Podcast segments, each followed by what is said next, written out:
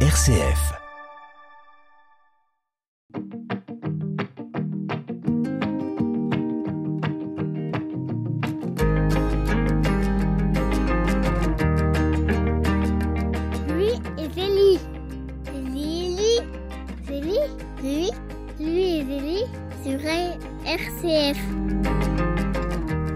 Bonjour à tous, bienvenue dans votre émission Louis et Zélie. Je suis heureux de vous retrouver cette semaine. Une émission, vous le savez, en partenariat avec le sanctuaire Louis et Zélie d'Alençon. Louis et Zélie, Alençon, eh bien c'est cette ville qui a vu naître euh, Thérèse euh, de l'enfant Jésus et de la Sainte Face il y a 150 ans.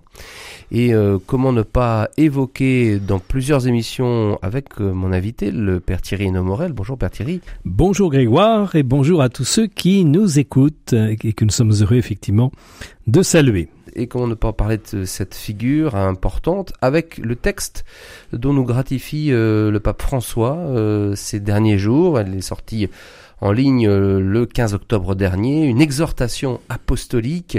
Il nous l'avait annoncé, hein, de toute façon au mois de juin, hein, je crois, dernier, un texte donc à l'occasion de cet anniversaire. Oui, lorsqu'une petite délégation de Lisieux et d'Alençon se sont rendus euh, rencontrer le pape dans le cadre d'un mercredi, euh, d'un temps d'audience, d'un temps de rencontre avec des groupes, il avait annoncé cet événement que sortirait effectivement un document qui n'est rien moins qu'une exhortation apostolique.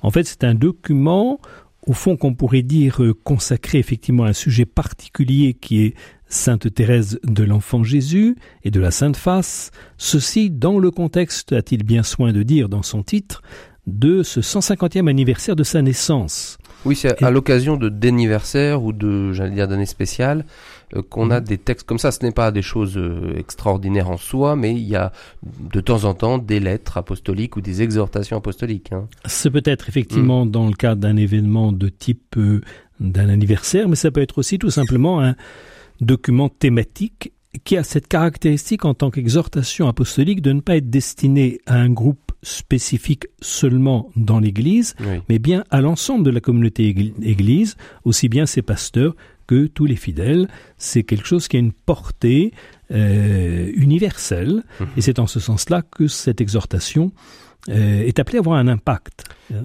Alors rien que le titre est un peu universel et peut nous parler. euh, C'est la confiance. C'est la confiance. Un peu, d'ailleurs, un titre un peu ouvert, euh, peut-être, un- peut-être mais un peu énigmatique comme ça parce qu'il y a rien derrière, mais c'est la confiance.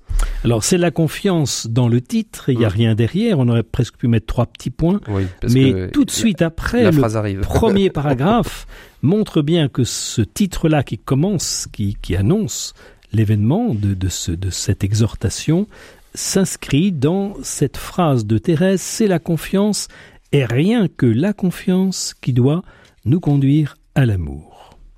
On sera appelé certainement à creuser cette phrase parce qu'elle est vraiment centrale dans le contexte de ce document.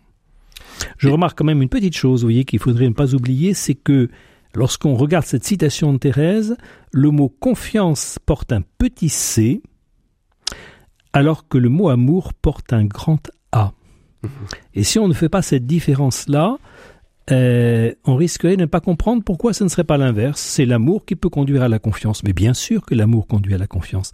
Mais si l'amour comporte un grand A, c'est qu'il doit y avoir quelque chose qui est plus fondamental encore, et que c'est dans la confiance que nous allons- allons aller vers l'amour avec le grand A. Mhm. Alors le, Saint-Père euh, l'évoque dans son introduction qui est euh, assez courte mais euh, qui est quand même très très hum, très ciblée. Dès le départ, il annonce la couleur en nous disant effectivement que cette confiance, elle, elle est, fondamentale hein, pour vivre. J'allais dire une, une- vie avec le Créateur, avec nos frères.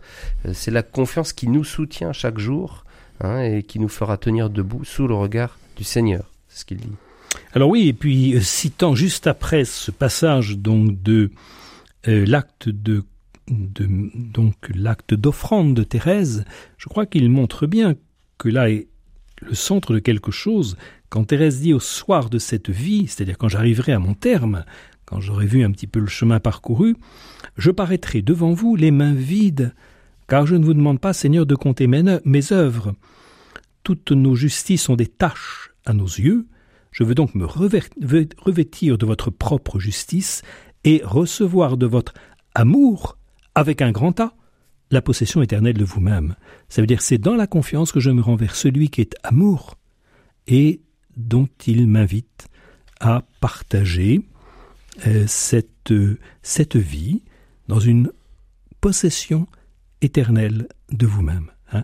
Il y a peut-être là quand même quelque chose d'assez central qui est énoncé d'entrée de jeu et qui va être déployé au cours de cette exhortation apostolique. Alors, dans, son introduction, le, Saint-Père évoque, euh, fait un peu une petite biographie euh, assez, assez, assez rapide hein, de, Thérèse de l'Enfant Jésus. Il donne aussi quelques éléments de, bah, contexte pour ce texte. Hein. donc, bien sûr, les 150 ans de, la naissance de Thérèse à Alençon le 2 janvier 1873, le centenaire de la béatification. Euh, et il parle même de l'UNESCO aussi. Hein. Oui, que s'inscrit dans ce, double contexte, qui est à la fois civil, de société civile, l'UNESCO étant un organisme de confessionnel, et dans un événement effectivement d'église, qui est ce jubilé à l'occasion des 100 ans de la béatification, euh, qui nous conduit vers, euh, dans deux ans, les 100 ans de sa canonisation. Donc on est quand même tout tendu vers une série d'événements commémoratifs, alors de ce qui est dans l'introduction, ce parcours que certains ont appelé course de géants, qui est effectivement rappelé dans ce paragraphe 6, où on nous rappelle qu'après elle-même avoir rencontré le pape Léon XIII, on a un Saint Pie à l'entrée du XXe siècle qui commence à parler de Thérèse comme la plus grande sainte des temps modernes. On a ensuite un Benoît XV qui la déclare vénérable. On a ensuite un Pie XII, pardon, on a ensuite un Pie XI hmm. qui la euh, béatifie et la canonise. On a un XII qui en fait la patronne secondaire avec euh, Jeanne d'Arc comme secondaire patronne de la France. On a un Paul VI qui est extrêmement thérésien et qui aime à se rappeler qu'il est né le jour même, ou du moins il a été baptisé le jour même où Thérèse décédée. Il a toujours vu une sorte de, lien non seulement chronologique, mais, aussi spirituel avec elle. On a un pape Jean-Paul II qui va effectivement en faire euh, le, docteur ou la docteur de l'Église qu'elle est devenue. On a un Benoît XVI qui va préciser, je dirais un peu, qu'elle est quand on parle de docteur, il y, a, il y, a, les généralistes et puis aussi les spécialistes. Alors, quelle est la spécialité de Thérèse? Là, il la pointe en l'appelant experte en scientia amoris, experte dans la science de l'amour. Hein. Et puis, on a un pape François dont il se rappelle lui-même qu'il a été celui qui, dans le cadre du synode sur la famille, a béatifié et canonisé euh, ses parents. Hein. Donc là, on a un parcours complet de ce qu'on pourrait appeler, euh, oui, cette course de géants qui fait de Thérèse, et l'introduction se termine un petit peu là-dessus, cette femme extrêmement paradoxale, d'être très limitée dans le temps, 24 ans de vie, très limité dans l'espace, passant le plus clair de, sa vie d'adulte dans un Carmel, et ayant alors dans le plus grand paradoxe un rayonnement aussi bien dans l'espace que dans le temps, qui fait dire au pape François Thérèse est l'une des saintes les plus connues et les plus aimées dans le monde entier.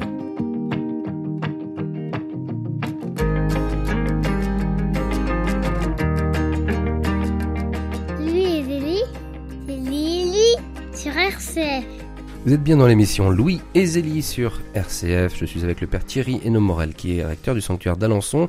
Nous parlons de ce texte, euh, nouveau texte l'exhortation apostolique du pape François sur euh, la confiance en l'amour miséricordieux de Dieu à l'occasion de ce 150e anniversaire de la naissance de Thérèse.